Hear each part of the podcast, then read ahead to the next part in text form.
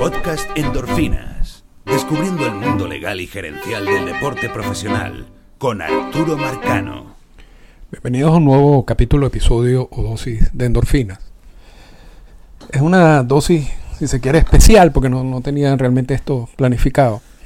Pero Aaron Judge acaba de firmar un contrato importante. Esto lo estoy grabando el miércoles 7 de diciembre a las 2, a casi a las 3 de la tarde.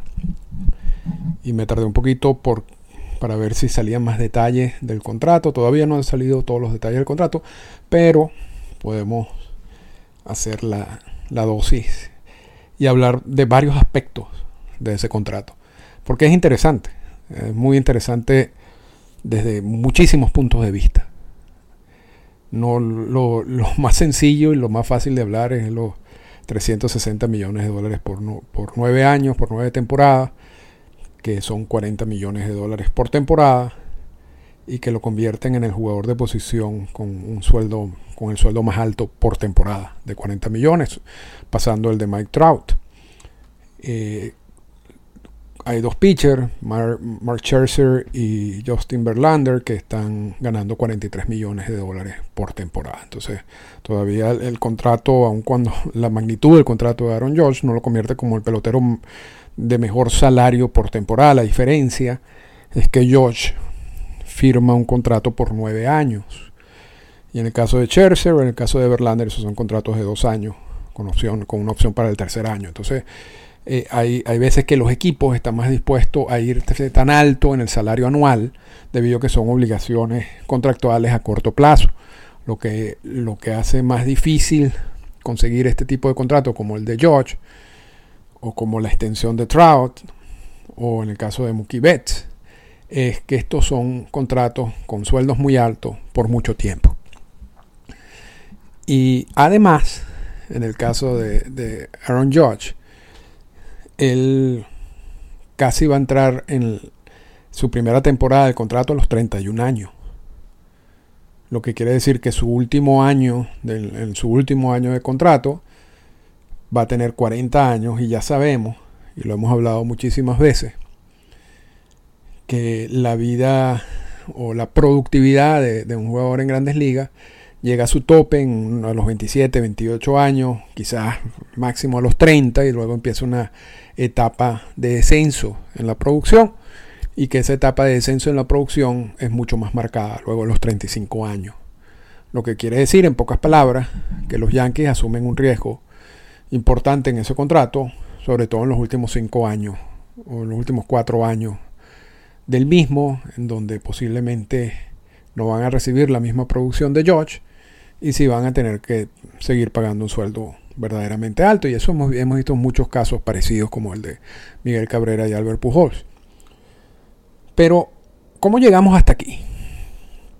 Porque los Yankees tampoco es que van a dar un dinero porque le da la gana o porque están locos, ¿no? Debe haber pasado algo que, que motive, que empuje a los Yankees a dar esa cantidad de dinero por esa cantidad de años. Y la respuesta es muy sencilla. Todo esto se debe a la agencia libre a que Josh tuvo la posibilidad de ser agente libre, que es un derecho reciente de los jugadores, incorporado en el convenio laboral en 1976. Antes de eso no había la figura de agente libre. Entonces cada vez que ustedes vean una comparación de, porque lo, lo, lo vimos en el día de hoy, que si, que si Mickey Mantle nunca ganó eso, en, en todo, lo que va a ganar George en un juego no se lo ganó en toda su carrera. Bueno, eran, er, son dos cosas distintas. Primero, Mantle nunca fue agente libre, nunca pudo ser agente libre, porque no existía. Al igual que Babe Ruth, Joe DiMaggio, cualquiera de esas grandes estrellas de la época. Lou Gehrig, Ty Cobb, Ted Williams, por, por mencionar algunos.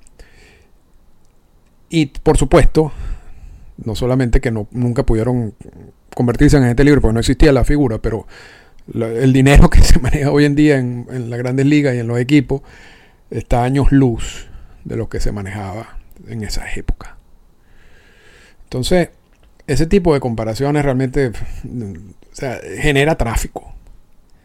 Y, genera reacciones cómo es posible que Mantle, como, echándole la culpa a Aaron George de, de lo que gana, ¿no? Y, y, realmente no tiene nada que ver. Vamos, vamos a empezar por ahí. No, no, tiene absolutamente nada que ver. Y repito, a George, George puede firmar este tipo de contrato debido a que se convirtió en agente libre. Y es una figura que increíblemente se ha venido perdiendo. Increíblemente no. Eh, con mucha. Con mucho estudio, los equipos entienden lo difícil que es firmar a un jugador cuando es agente libre. Y entonces han buscado la manera de evitar que se conviertan en agentes libres. Y, evitan que se conviertan en agentes libres al firmar las, las, famosas extensiones con eso, con los jugadores que ellos consideran que van a ser claves para el equipo. Entonces, esa relación buscan cerrarla y ampliarla en términos de tiempo con las extensiones. Vimos el caso de Julio Rodríguez recientemente, Fernando Tatis Jr., eh, Ronald Acuña Jr., donde esos jugadores no van a ser agentes libres como en el tiempo normal de un jugador, porque porque esos años de, en los cuales le hubiera correspondido ser agente libre ya están amarrados con el equipo a través de la, de la, de la extensión que incluye años que van más allá de los famosos seis años de control. Y tiene mucho sentido para el equipo, porque el equipo lo último que quiere es tener un jugador y que el jugador, un jugador base, clave del equipo y que se declare agente libre, porque ya entonces no solamente, ya, ya dejan de tener la posibilidad de negociar uno a uno con el jugador y con su agente, sino ahora se aparecen otros equipos. Y eso hace que al final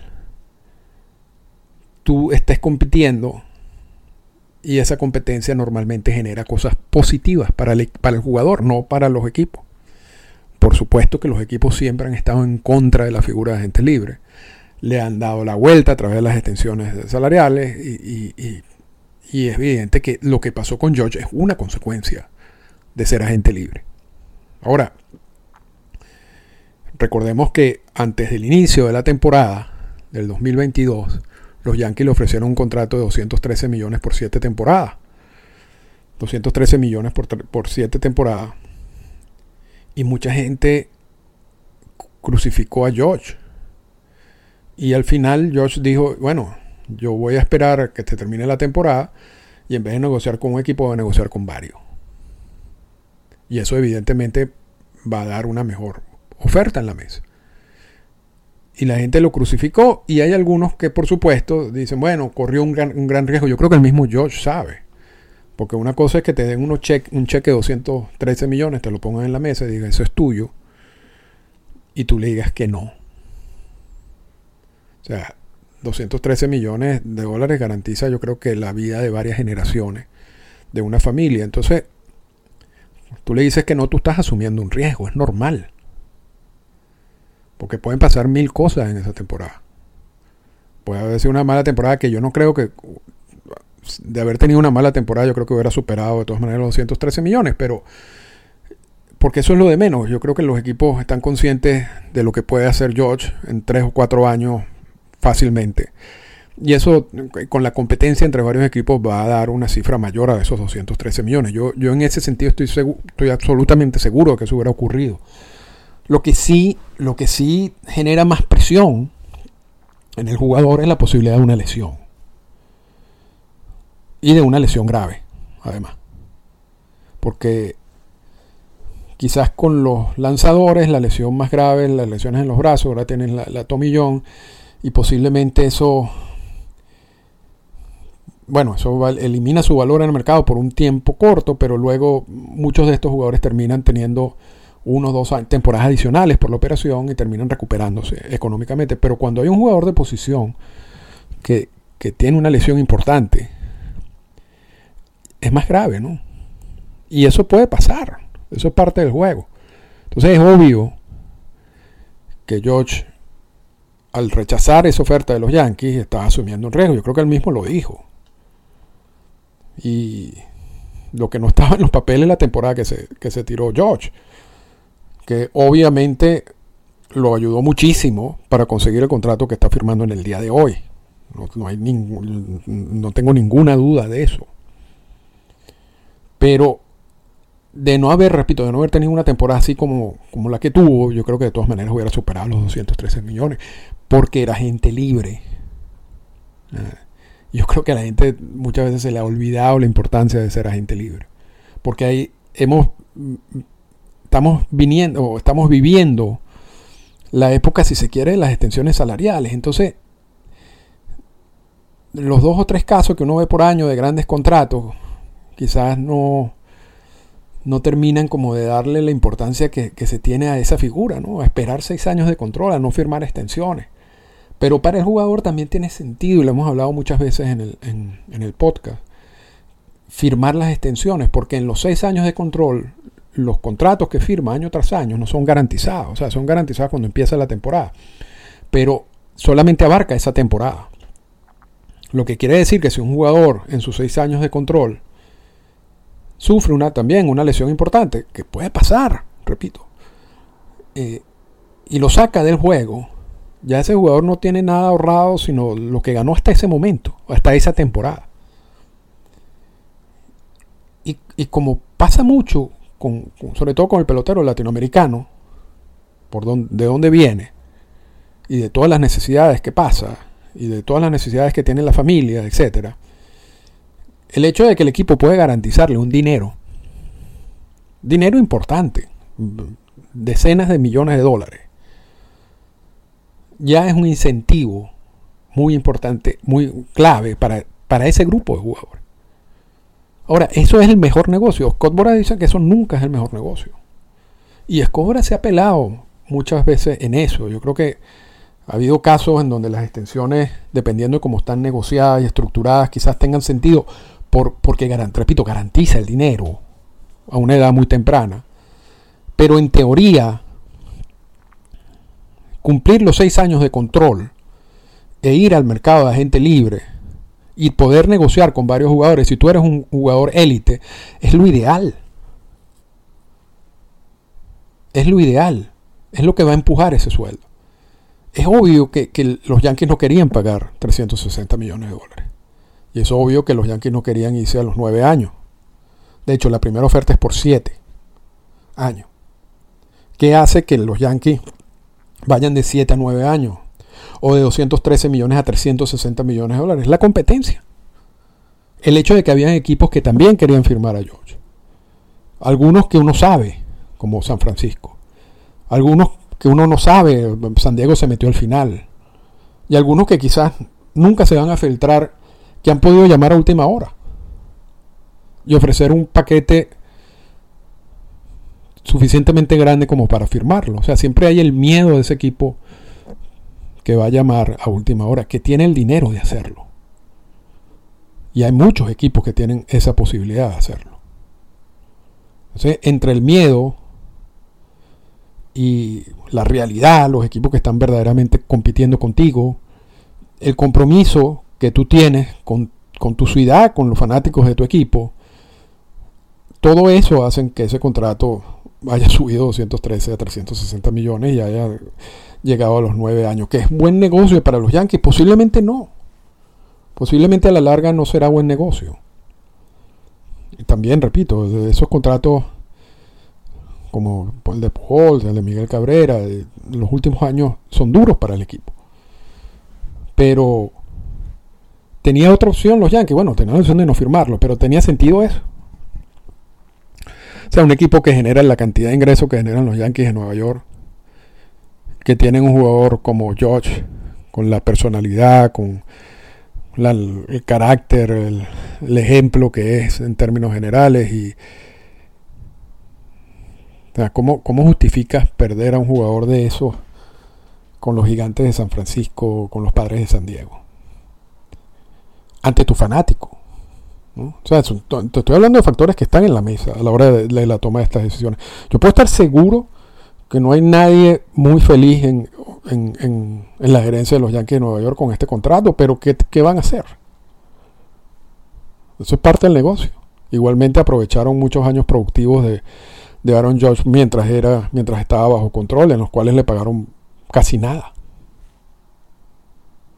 Entonces, realmente esos son puntos, vas a ver, no, no muchos jugadores, porque ya la gran mayoría de, los, de las grandes estrellas están amarradas en extensiones, van a poder disfrutar de, de esa posibilidad de ser agentes libres.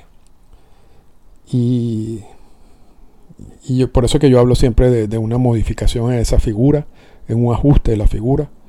Porque mientras esté la, el, el incentivo de firmar las extensiones y toda la parte del dinero garantizado, eh, yo creo que yo creo que la gran mayoría se va a ir por esa vía y los equipos saben que, que por esa vía es mejor.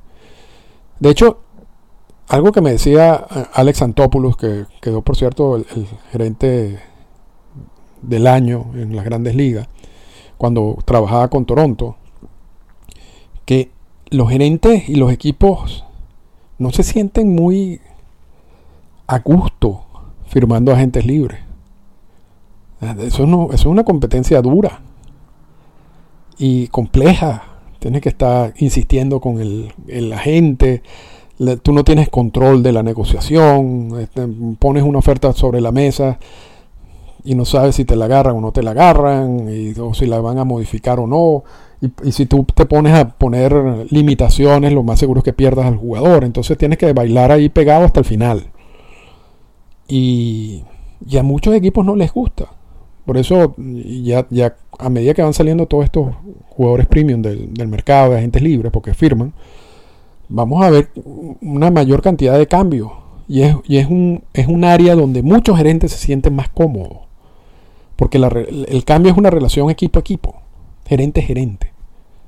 No involucras a agentes, no involucras a jugador, nadie. Entonces, normalmente son jugadores que están bajo control.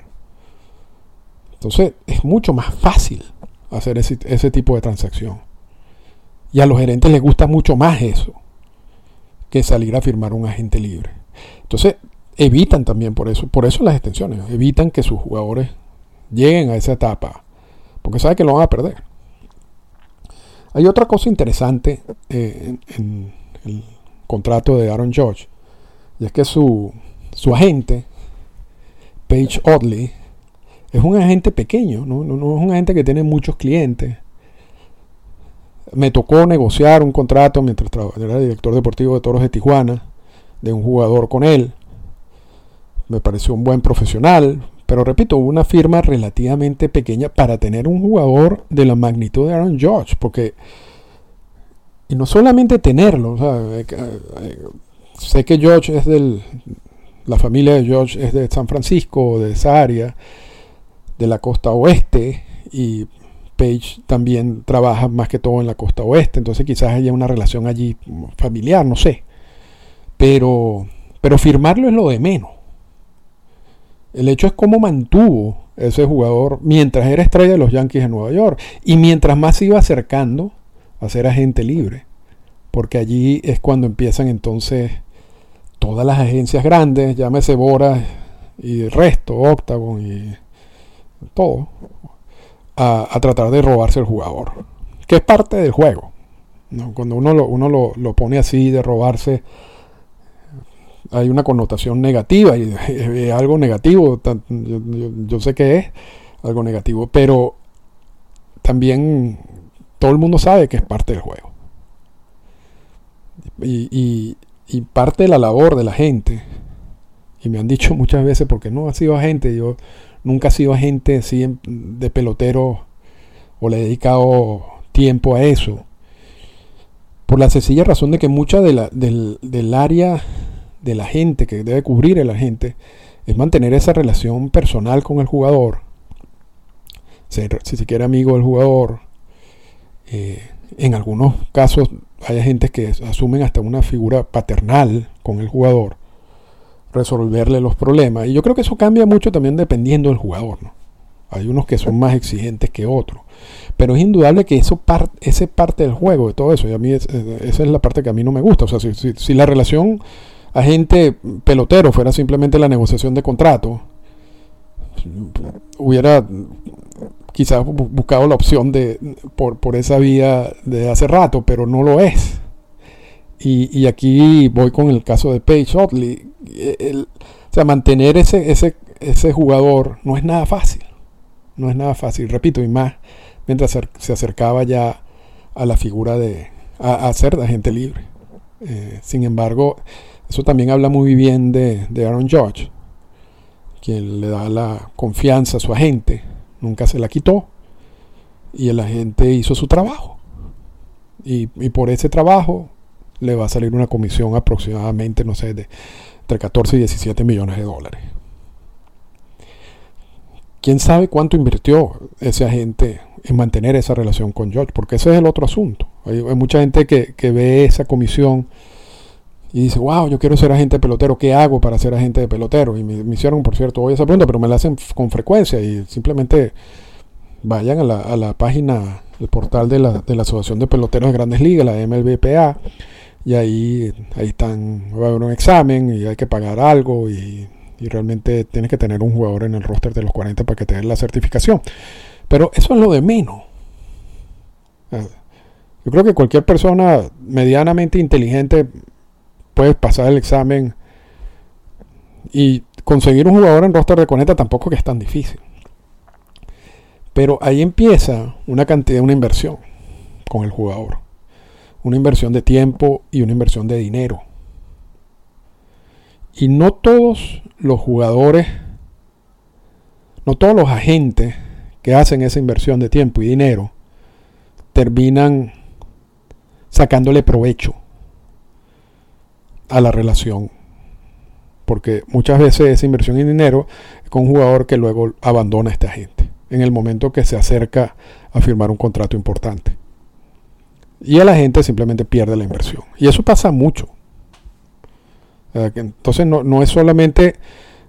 Por eso yo admiro mucho a los agentes, sobre todo la gente latinoamericana. Hay muchos que son amigos míos que trabajan en esta área, porque no es nada fácil. Eh, la, parte técnica y la parte contractual, para mí es la más fácil porque es la que yo, yo manejo, pero ellos tienen que manejar esa parte y después dedicarle básicamente toda su vida a mantener la relación familiar profesional y personal con, estos jugadores, resolverles todos los problemas que se puedan presentar. Y después, eh, para hacer esa inversión de tiempo, tienes que hacer una inversión de dinero. Una inversión de dinero que tú no sabes si vas a recuperar. Pero hay casos que sí, hay, hay, casos de jugadores que son fieles a su, a su agente, y eso es el caso de George y Otley. Yo creo que es un área que hay que resaltar, porque normalmente, ya pareciera que casi todos los contratos importantes los firma Scott Bora. Pero no, hay, hay otros agentes. Yo creo que muchos de estos agentes pequeños y medianos también les interesa la opción de firmar las extensiones salariales, porque ¿qué pasa en esos casos? Tú sabes que mientras más tengas un cliente, que es una estrella, y no tienes el soporte, el apoyo de, un, de una agencia como la de Boras, la de Wasserman o, Octagon, ese tipo de cosas, tú sabes que tienes un, alto riesgo de perder ese cliente en cualquier momento antes de que se declare agente libre. Entonces, cuando un equipo se te acerca a ofrecerte una extensión y tú eres agente, un agente pequeño, un agente mediano, también te llama la atención firmar la extensión. Porque al firmar la extensión te, llevas la comisión y no tienes, se acabó. No tienes que estar esperando a que cumplan los seis años de control y todo lo que puede pasar en ese tiempo.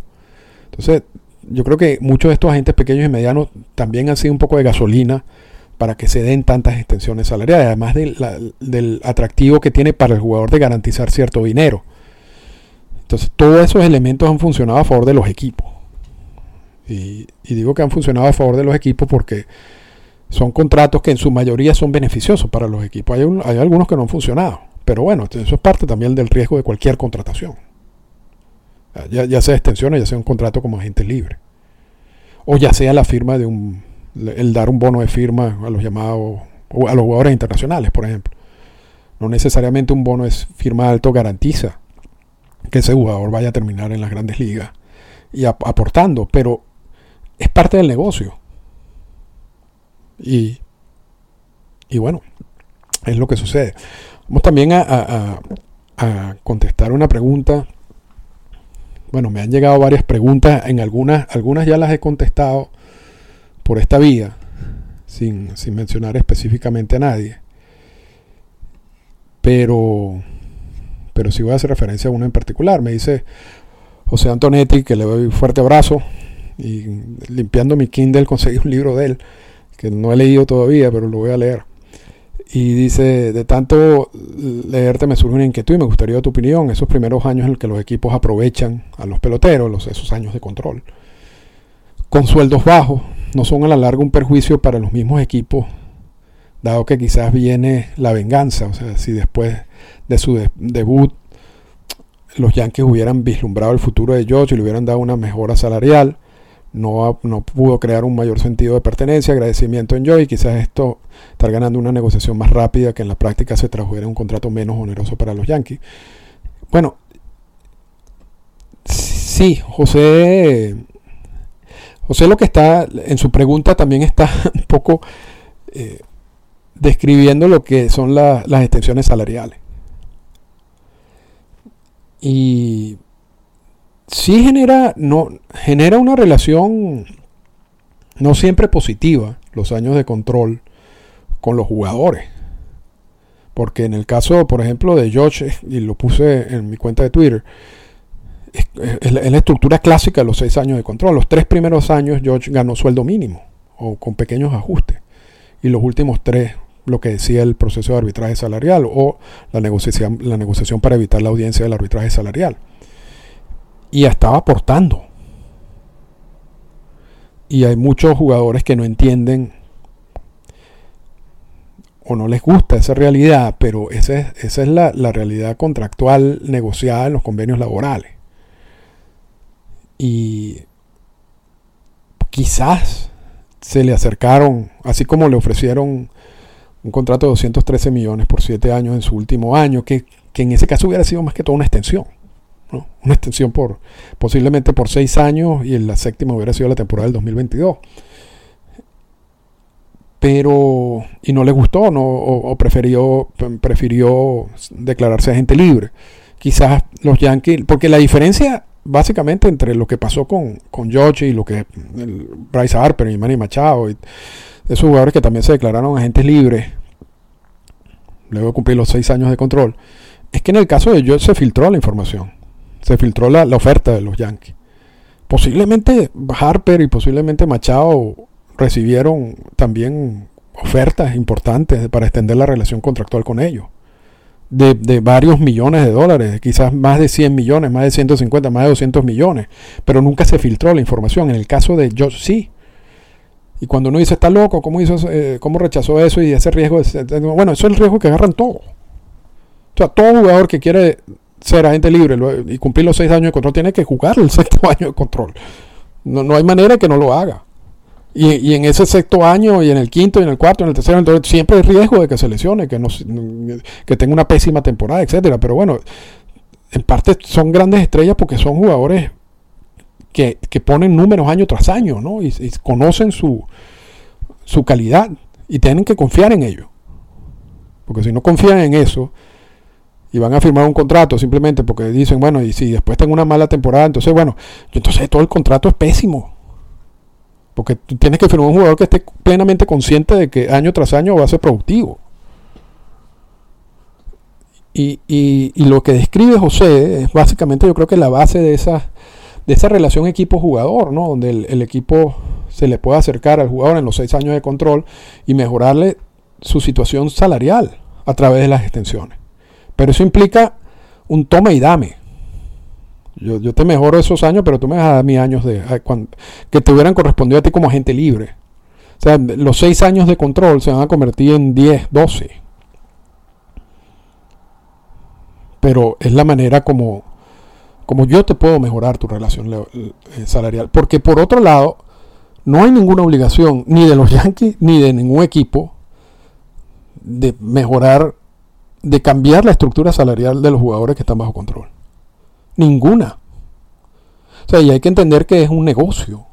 Y yo creo que los jugadores ya están plenamente conscientes de eso, y sus agentes y los equipos. Entonces, yo no creo que lo vean mal. Yo creo que hay algunos equipos, algunos jugadores que preferirían firmar extensiones y los equipos no le ofrecen extensiones y que quizás eso genera algún roce. Pero vamos a estar claros, los equipos no tienen ninguna obligación en hacer eso. Lo hacen porque quieren, con los jugadores que quieran, no con todo. Entonces, que si eso después genera una, una posible, una situación donde el, jugador no esté, no esté tan, tan a gusto con el equipo, no tenga ese sentimiento de pertenencia y entonces vaya a pedir más dinero para quedarse. Bueno, eso es lo lógico que hagan al ser agente libre. Firmar por la mayor cantidad de dinero posible. Eso, o sea, eso tampoco está mal. Eso, está bien. Al igual que cuando el, equipo le paga a un jugador sueldo mínimo y este jugador es altamente productivo, eso no es que está mal que le esté pagando sueldo mínimo. O sea, no está mal porque eso, eso fue negociado así, de esa manera. Entonces, cuando, cuando él se convierte libre, el hecho de que quiera firmar por la mayor cantidad de dinero posible, tampoco está mal. Ahora, ha habido casos de jugadores que tienen un alto nivel de pertenencia con un equipo y no vamos a decir que yo no la tenga, posiblemente yo sí la tenga, porque supuestamente rechazó ofertas que eran mayores que la de los de 360 millones. Y que han hecho que estos jugadores firmen contratos por debajo de su valor en el mercado. Para quedarse con ese equipo. Y esos contratos, está bien, son aceptables. Pero esos contratos no siempre reciben el visto bueno del sindicato. Porque el sindicato también está allí para velar que jugadores como George, como Scherzer, como Verlander, como Harper, como Machado, marquen el camino en cuanto a salario. Porque ahora, ¿cuál es el punto de referencia a nivel de contratos a largo plazo? Los nueve años y los 360 millones de George. ¿Cuál fue el, nivel de referencia de Verlander cuando firmó su contrato? El contrato de Scherzer. Entonces, y, a nivel de los 40 millones, que era lo que quería eh, en parte Oddly, el agente y Josh, ser el, jugador de posición que más dinero ganaba. Entonces ahí empiezas ya a compararlo con lo que hizo Trout, o lo que hizo eh, mm, Mookie Betts. Entonces todos esos contratos tienen una finalidad que es marcar el camino. y el sindicato no siempre está de acuerdo con jugadores que dicen, bueno, yo en el mercado puedo valer por 40 eh, millones de dólares, pero yo quiero quedarme en Boston. Yo creo que Dustin Pedroya es un caso de eso. Y, y Boston solamente me está ofreciendo 20. Pero yo amo Boston. Yo no me quiero ir de aquí, mi familia está aquí. Entonces voy a firmar ese contrato. Muchas veces lo dejan que lo firmen. Porque, repito, son cosas personales, ¿no? Y, a veces hay que entender eso.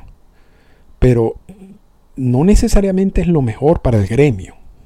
Y, el gremio está ahí para, para, vigilar eso. Entonces, yo no sé si. Yo entiendo la, yo entiendo la pregunta, yo entiendo la, connotación de, de, lo que escribe José. No, no, no, no lo veo como venganza.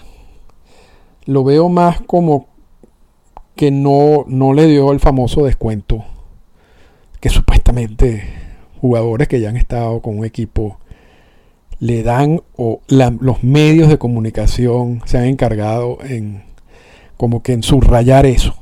Porque realmente yo no sé si eso verdaderamente existe como tal.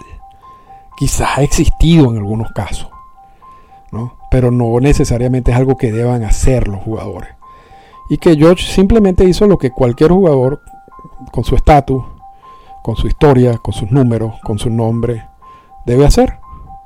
Que luego de cumplir sus seis años de control, declararse agencia libre y firmar el mayor contrato posible como consecuencia de eso. Esta fue una presentación del podcast Endorfinas.